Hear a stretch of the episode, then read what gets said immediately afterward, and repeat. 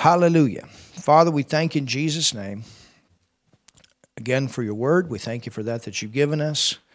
And we ask that you lead and guide us into all truth right now. In the mighty name of Jesus, we pray. We believe. Amen. So, Daniel, the seventh chapter.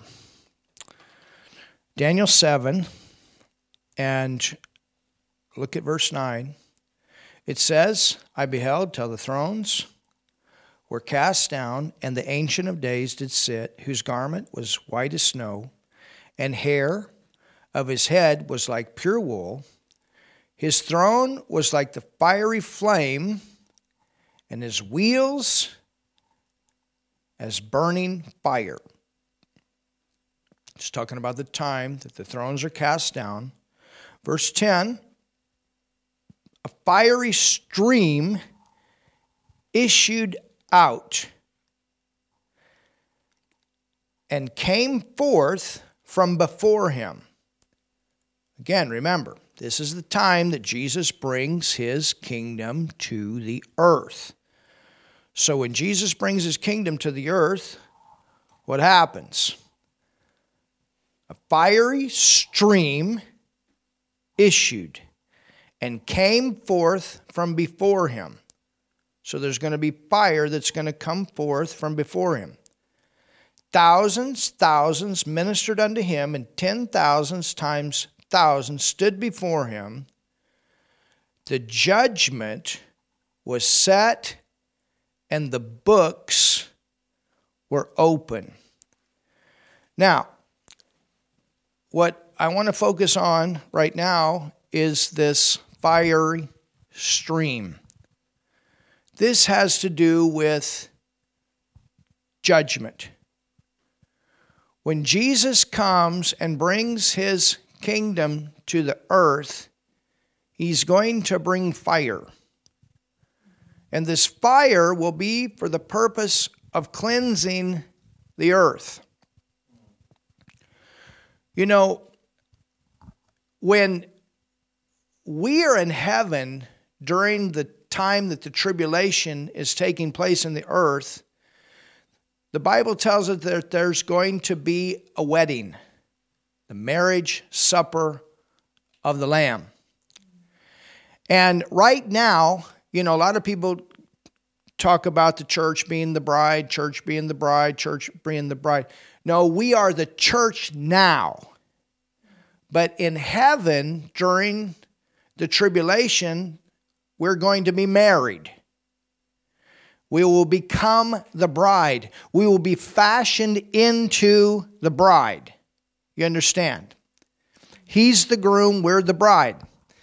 And then Jesus is going to come back and he's going to clean this place up before he brings the groom back. And that's what this fire is about. This fire is about cleaning this place up so that we can come with him a thousand years, ruling and reigning upon this earth. We're not the ones that's actually going to do the fighting, he's the one.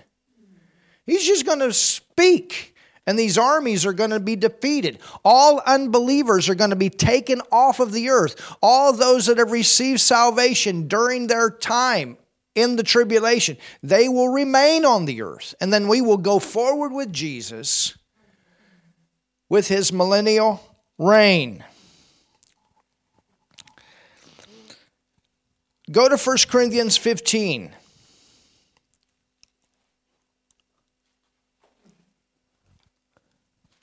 There's going to be a rapture. We're going to be out of here. Hallelujah. That's included in the mystery. The rapture takes place. And then the tribulation will begin. The rapture is included in what is called the mystery. And if you've been listening to our teaching that we've been doing on the book of Acts and the series that I just, the mini series that I did on Paul's thorn in the flesh, we learned about that word mystery and what that was. That was specific revelation that was saved for the church age. In 1 Corinthians 15 51, behold, I show you a mystery. We shall not all sleep, but we shall all be changed. In the moment, in the twinkling of an eye, at the last trump, For the trumpet shall sound, the dead in Christ shall be raised incorruptible, and we shall be changed. At this time, and we've looked at these verses already, Jesus at the end of the church age will come in the air. He will not come to the earth. He will come to the atmosphere of the earth, and we will be caught up to meet the Lord in the air, and then we will go back with Him. The graves will open up. All the saints in heaven will come back with Jesus. They will get their body that they left in the earth. What a miracle. Even if the thing deteriorated, some way it's all going to come back together. And then that body's going to go up and meet that spirit in the air with Jesus. That's all the loved ones that have gone on to be with the Lord that are in heaven today. And then those that are alive and remain upon the earth that are believers in Jesus, they're going to be caught up. And we're all going to go back with him, hallelujah, for seven years. And we will be fashioned into the bride, and, and we will also re- receive rewards. And then we will come back to rule and reign with him in the earth. But, but right before, he, the fire is going to be there. And that fire is going to be a cleansing thing that is done in this earth so that we can have a great place for a honeymoon for a thousand years with Him. Thank you, Jesus. I mean, think about all the trash that's got to be burned up. I'm not, we're not just talking about paper trash. We're talking about pornography trash and music trash and television trash and media trash and and, and that's the only way to get rid of it, is to burn all the stuff up. All right. Um, go to 1 Corinthians 3.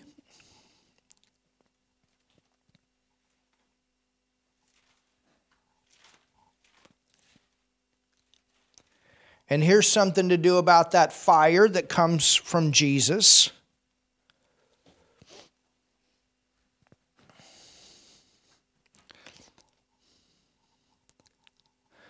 This is called the reward seat. There's a difference. In heaven, there's a difference. There is what the Bible calls in the book of Revelations the great white throne judgment. We will not be at that judgment.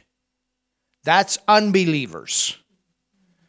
And at the great white throne judgment, they will be judged according to the book of works, and their works will never equal the works of God, and they'll be shown that. And then, because they rejected God's answer, which was His Son, the Lord Jesus Christ, that paid the price for their sin, their name is not found in the book of life. They didn't receive God's eternal life. And because of that, they will be cast into the lake of fire. That's the great white throne judgment. But for believers, we will go before the judgment seat of Christ, or the word judgment in the Greek can also be translated the reward seat of Christ. And this is the same kind of throne like an emperor that would go to an Olympic game and he would hand out medals for first place, second place, third place. He would give some kind of reward for people that had won certain events. Well, the great thing about the Christian is we can all win. Hallelujah. And we will individually be rewarded for our works. Did we do what God told us to do? Did we walk in the Spirit? Did we fulfill our call? How much of our life did we spend walking in the Spirit? How much of our Christian life did we spend in the flesh? Obeying God, disobeying God. That's not what gets you to heaven, but it does make a difference on your rewards. So look here in 1 Corinthians 3 and verse 9, it says, For we are labors together with God. So, so what we're going to see is there's something going to happen with fire while we're in heaven during the tribulation time in the earth, and then there's something going to happen in the earth with the fire. You understand?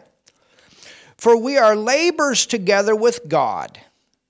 You are God's husbandry, you are his building. According to the grace of God, which is given to me as a wise master builder. I have laid the foundation. Now, who's the writer here? Well, we know Paul is. And another buildeth thereon. But let every man, let every man, hallelujah, he's talking here to believers. Let every man take heed how he buildeth thereon. What kind of building are you building?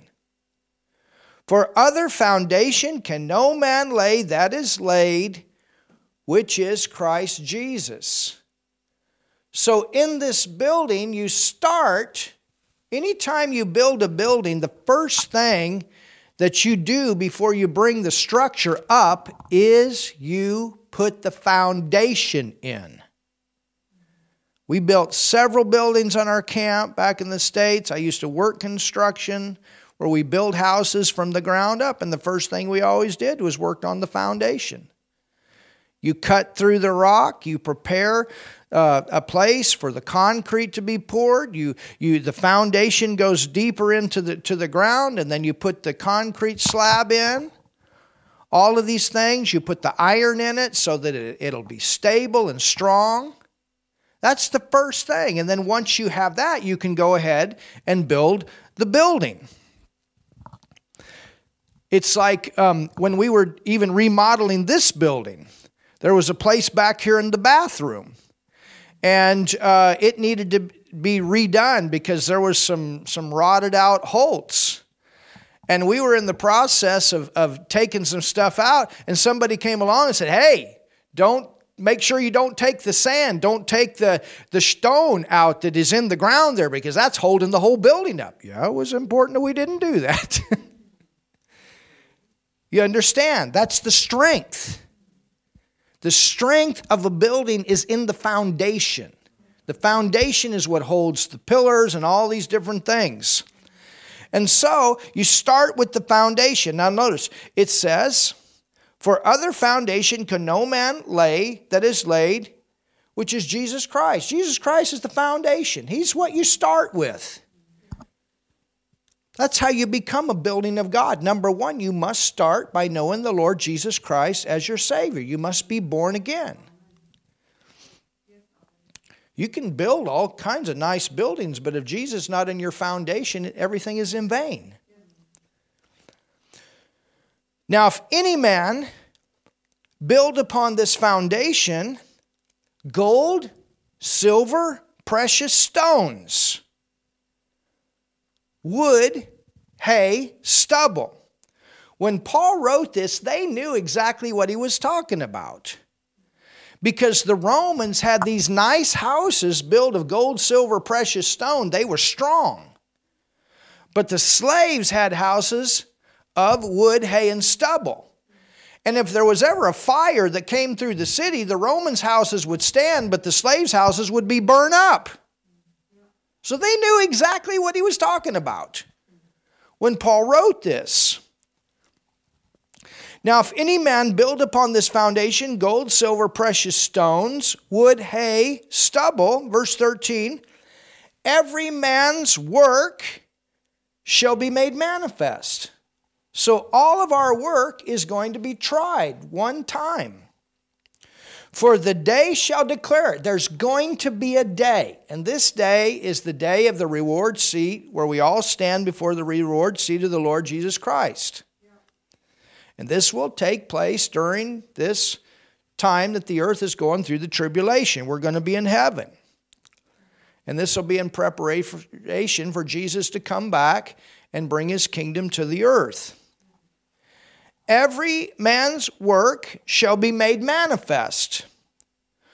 For the day shall declare it. Because what? It shall be revealed by fire. and the fire shall try every man's work of what sort it is. Verse 14 If any man's work abide, which he hath built thereon, he shall receive a reward. That's what we want. We want things that are of eternal value. What are you going to leave in this earth? What do you do with your life that is of eternal value? Those would be the things that, that are in your purpose, in your call, in what God has called and purposed you to do with your life. Eternal value. If any man's work abide, which he hath built thereon, he shall receive a reward. If any man's work shall be burned, he shall suffer loss, but he himself shall be saved. Why? Because he still has the foundation. The whole building can burn down, and there's going to be people. They, they got saved, praise God. We're glad that they made it to heaven. That's awesome but they made it. That's all they did. They got saved 30 years ago. They never learned the word. They got saved 30 years ago. They never prayed. They never sought God about His purpose for their life. They got saved 30 years ago. They, they, they walked in the flesh. They didn't learn the walk of the Spirit. They didn't get anybody saved. They didn't do anything for God. They just lived by the flesh. They were saved. They made it, but that's it. And the fire comes, and there's nothing left. But there was a foundation. That's not the way I want to go. I want something left. And I believe that you're the same way. And the great thing is, None of us are doing any of it 100% perfect. But that fire comes along, it burns out the imperfections of that too. It purifies the gold, it purifies the silver. Hallelujah. And that whatever's left out of that gold, that's what the reward is, or the silver, or whatever. You know, you can do a project that God wants you to do, and maybe you didn't do it 100% perfect. You made some mistakes in it, but praise God, there's something there and it stands. And that's the important thing. We're all learning, we're all growing. But the main thing is we want to have something when we're when when he gets done with that fire. When the blowtorch comes out, I want something left.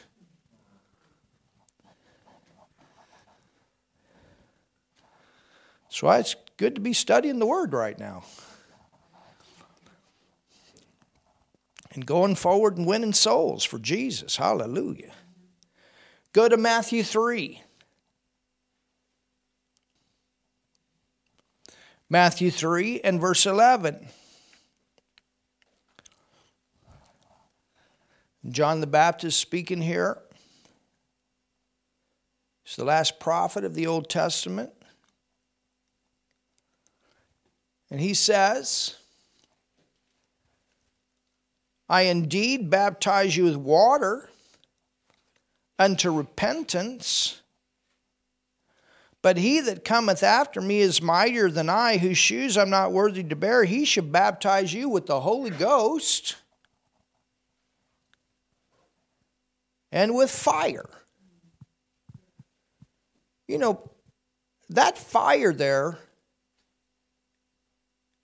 has to do with repentance. It's a good thing to let the fire of God work in your life now, to burn the stuff out, uh, out now. Because the more that stuff you can get burned out of you now, the more you, gold you got when you get there.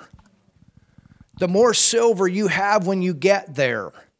Thank God for the convicting work of the Holy Spirit. You know, and sometimes God's doing a work and we Christians come along and we feel sorry or whatever. We need to let God do His work. And sometimes it is painful, but it's good for us when those things happen because what God's doing is He's burning stuff out that good things can stand. And we want that. We want to, you know, the, the, the word talks about the chasing the Lord, that, that it's grievous, but later on it yields peaceable fruits of righteousness. And that's what we want. Hallelujah. Amen. But look at verse 12 whose fan is in his hand. There is a separation. And he will thoroughly purge his floor and gather his wheat into the garner. Well, that's going to happen when Jesus comes back and brings his kingdom to the earth. There's going to be a separation between the sheep and the goats, and the good fish and the bad fish, the believers and the unbelievers. But he will burn up the chaff with unquenchable fire. Wow.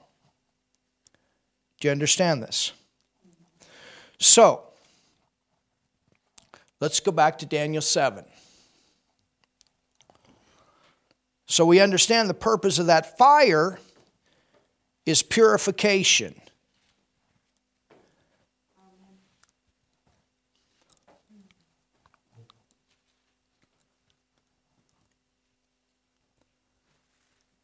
Daniel 7.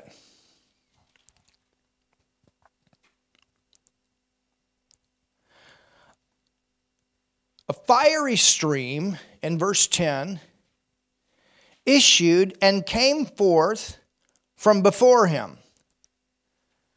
Thousands, thousands ministered unto him. And ten thousands times thousands stood before him. The judgment was set and the books were opened. This is the time that Jesus comes back and brings his kingdom to the earth. Not only is there individual judgments, there also has to do with judgments on nations. Nations have purposes. Nations, too, have callings. There is a calling upon this nation of Germany. There is a calling upon our nation. What did they do with their calling? What did they do with their purpose? Every nation has a reason for being established. There's something behind that. What did they do with that? You know, it's like with our own nation. When it was established, there were people that went down to the church and they got on their knees and they, they, they established the nation because of their love for God. They put our governing structure together to honor God, to see to it that our nation honored God. And that's why it's important that, that those that, that are in the body of Christ, that they stand up for the foundation of, of our nation.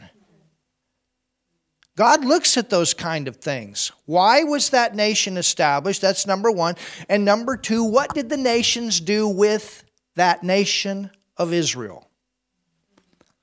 What did the nations do? Remember what, what did remember what God told Abraham? That out of you all nations of the earth will be blessed. What did they do with the answer that God gave them, which is Jesus Christ?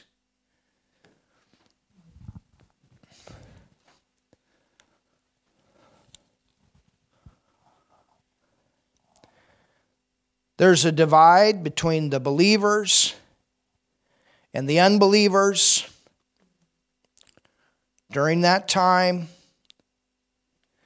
And everyone that is left will go forward with Jesus for his millennial reign for a thousand years in this earth. Hallelujah.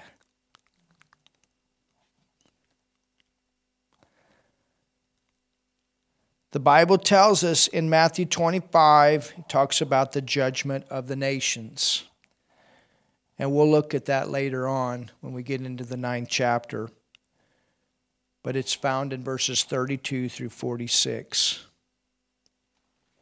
And it'll determine whether or not those nations can actually stay in the earth, which is another interesting thing during Jesus' millennial reign as a nation. You understand? There are some nations that are not here today. At one time they were here, but they're no longer here. And it's because they went through those five cycles of judgment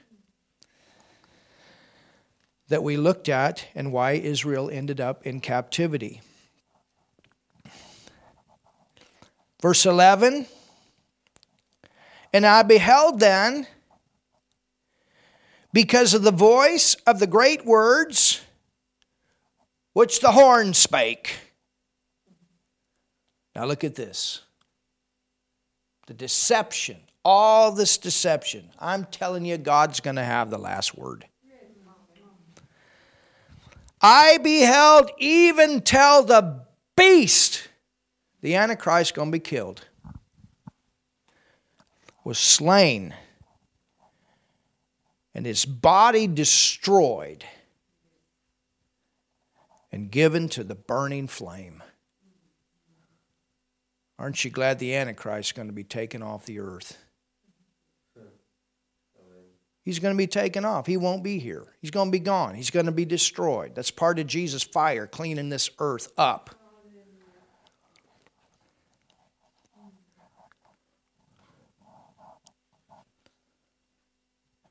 And you also find that in Revelations 19:20 where it says his body will be destroyed, but he will be cast into outer darkness. Wow. The body's going to be destroyed, but where's the spirit going to end up? In outer darkness.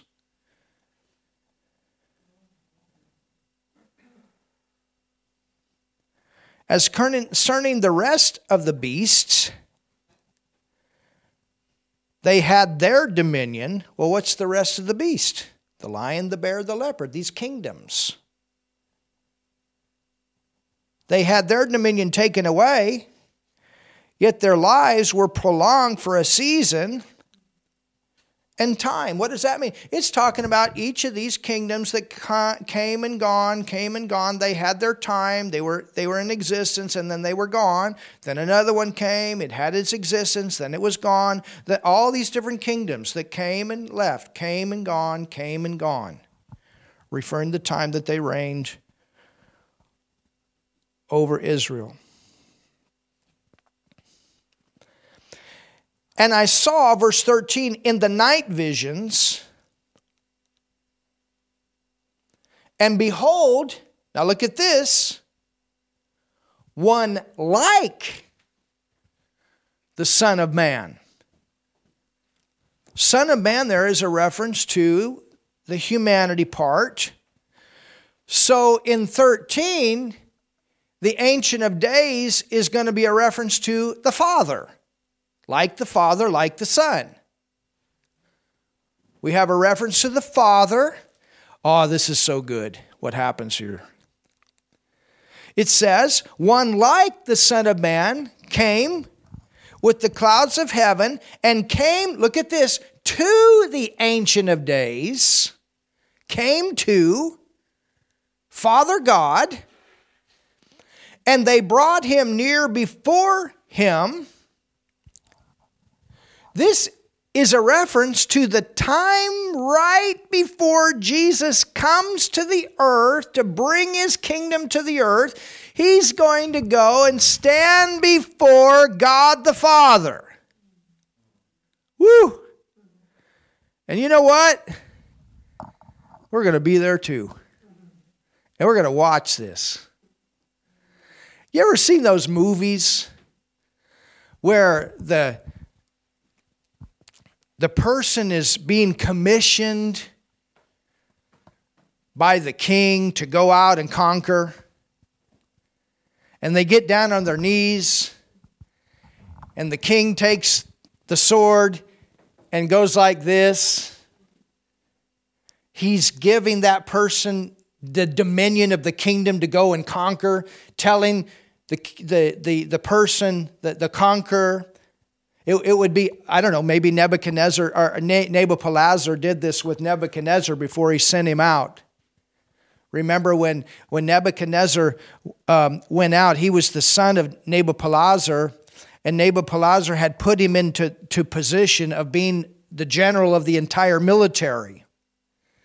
And, and he went out and he conquered. He conquered Egypt and conquered Jerusalem. Well, there was a something had to happen for him to to um, tell him to go, and I, I, think I think it's called uh, um, in some places I think it's called t- to uh, knight people. I think that's what it's called in English, but it's like giving them uh, the go ahead, go forward, go conquer, go do your job, go do what I want you to do. Well, the Father God before Jesus brings his kingdom to the earth, he's going to say, okay, now it's time. Everything's been done. The end of this Jewish time is over. The end of the tribulation has come. Now it's time for you to go. And so we're all going to be called together. And Jesus is going to be there before the Father. And he's going to send him to go conquer the armies of this earth, to go conquer the Antichrist, to bring his kingdom to the earth. Oh, hallelujah. And they brought him near before him, and there was given him dominion. what does that mean? That means that God, I mean, he has the dominion. That's what he did on the cross.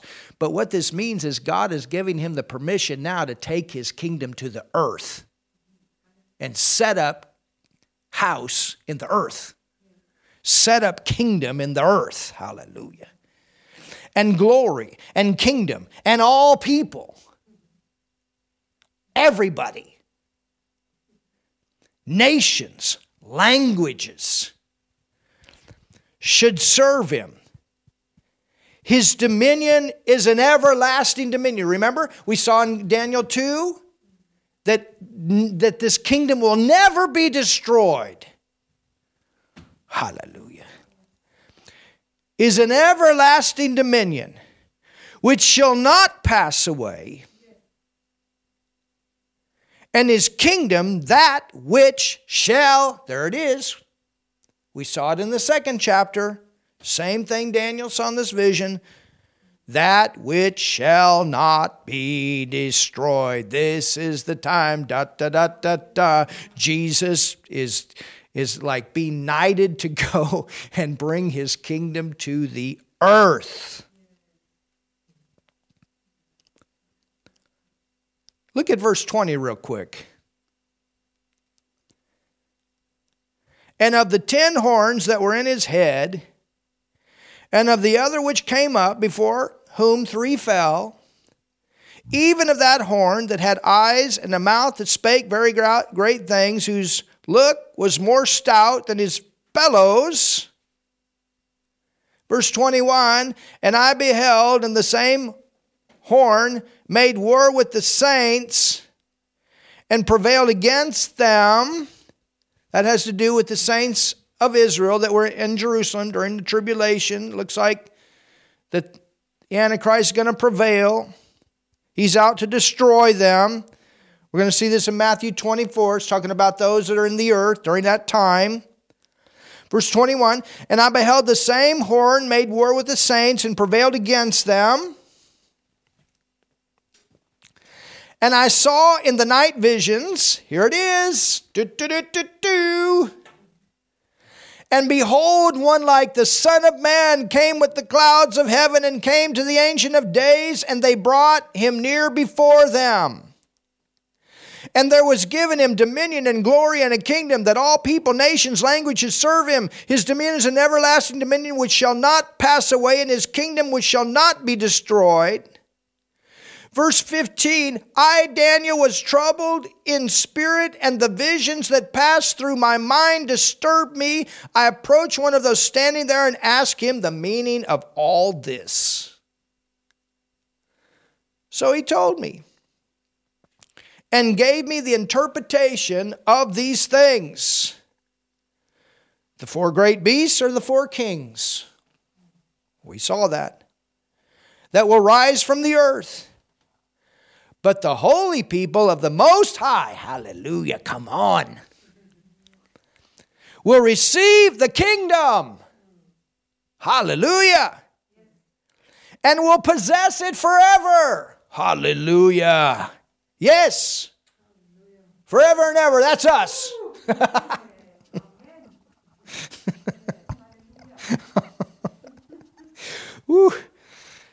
Then I wanted to know the meaning. then he said, I want then I wanted to know more. then I wanted to know the meaning of the fourth beast, which was different from all the others and most terrifying, with its iron teeth and bronze claws, the beast that crushed and devoured its victim, trampled underfoot whatever was left. And of the ten horns that were in his head, and the other which came up, before whom three fell, even of that horn that had eyes and mouth that spake. We already covered this. Very great things, whose look was more stout than his fellows, and I beheld, and the same made war with the saints and prevailed against them. Until, there it is. Come on. The Ancient of Days came from the Ancient of Days. And judgment was given to the saints of the Most High. And the time came, hallelujah, that the saints possessed the kingdom.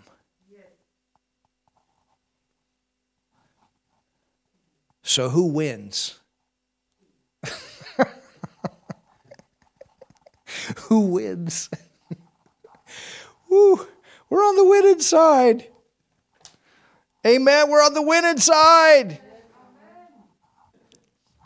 Thus he said, The fourth beast shall be the fourth kingdom upon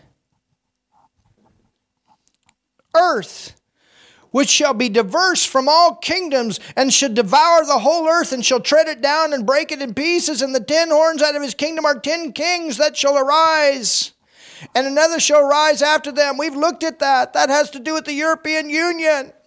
And he shall be diverse from the first, and he shall subdue three kings. So three of these nations are going to succumb to the Antichrist. He'll conquer them. Not just join forces with, he will literally conquer and overcome them. He will force them to, to come under his control. The others will just join.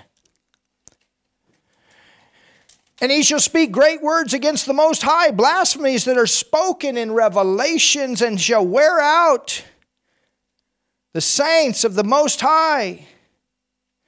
And think to change. Look at this. This is happening today. Do you know how many people are trying to rewrite the history books? Take down the monuments and the statues and all these things? That's demonic. You don't lose your history. They, they do that so that they can promote their lies.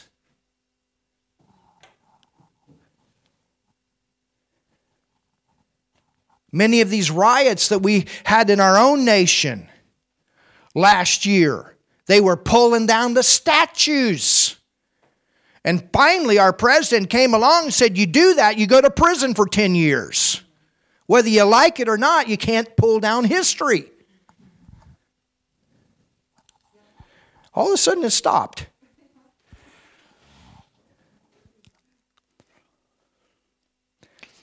And think to change times and laws and they shall be given in his hand until a time and times and the dividing of times but the judgment shall sit. and they shall take away his dominion to consume and to destroy it unto the end. And the kingdom and dominion and the greatness of the kingdom under the whole heaven shall be given to the people of the saints of the Most High. Hallelujah. We're on the winning side whose kingdom is an everlasting kingdom, and all kingdoms shall serve and obey him. Jesus has come, his millennium, right, millennial reign is on the earth, and we're with him. Hitherto is the end of the matter. Daniel says, That settles it. As for me, Daniel, my cogitations much troubled me, and my countenance changed in me, but I kept the matter in my heart. So he held on to it, he meditated it. Wow. wasn't easy for him to see all this stuff and what was coming. But the great thing about it is, God showed him that we win. And that's what we hold on to. It's not easy to see this stuff, in, even in our world today. But the great thing that we must hold on to is we win. We are on the winning side. We're on the winning side. God is going to have the last word. These guys can say all the kind of stuff they want to say and try to do all the kind of stuff they want to do, but and and go against God and mock God and all this kind of stuff. But I'm telling you something, God has the last word. And that's the side that we're on. And I pray and I pray and we pray that people change sides. Hallelujah. Have you learned something tonight? been inspired tonight? Oh, we're learning, aren't we? I'm sure there's much more. Hallelujah. Father, we thank you so much for what you've given us out of this seventh chapter.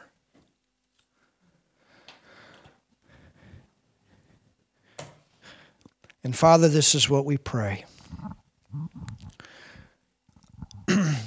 Lord, burn that stuff up that needs to be burnt.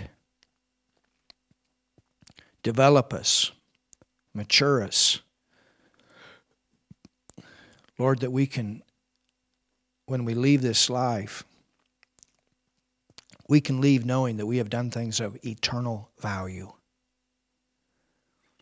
And Father, we know that that also includes having a productive life.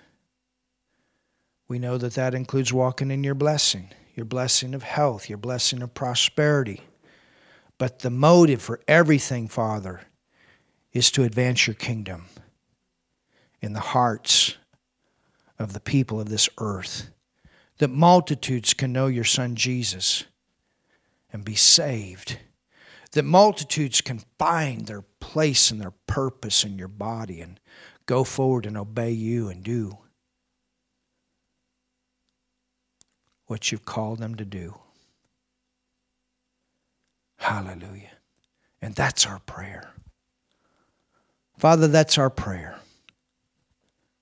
That's our prayer tonight. Hallelujah. Thank you, Jesus. Thank you, Jesus. Hallelujah. If you've never received Jesus as your Savior, I want you to pray this prayer with me. Come on over. Come on over to God's side. Come on over into His family. Come on over and become a son, a child of God, a daughter, a child of God. Come on over. He loves you. He's got a plan. He's got a purpose for your life. Receive Jesus. Pray this prayer with me. Jesus, I believe in you. Jesus, I believe in you. Jesus, I believe that you died for me. Jesus, I believe you died for me. Jesus, you took my sin on the cross. Jesus, you took my sin on the cross. Jesus, you went to hell. Jesus, you went to hell. Jesus, you raised from the dead. Jesus, you raised from the dead. Jesus, I accept you right now. Jesus, I accept you right now as my Lord, as my Lord, and my Savior, and my Savior. Hallelujah. Amen.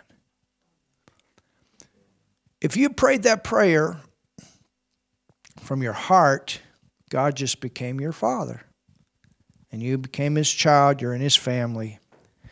You just prayed the most important prayer in your life. And you know what? You get to go forward with us.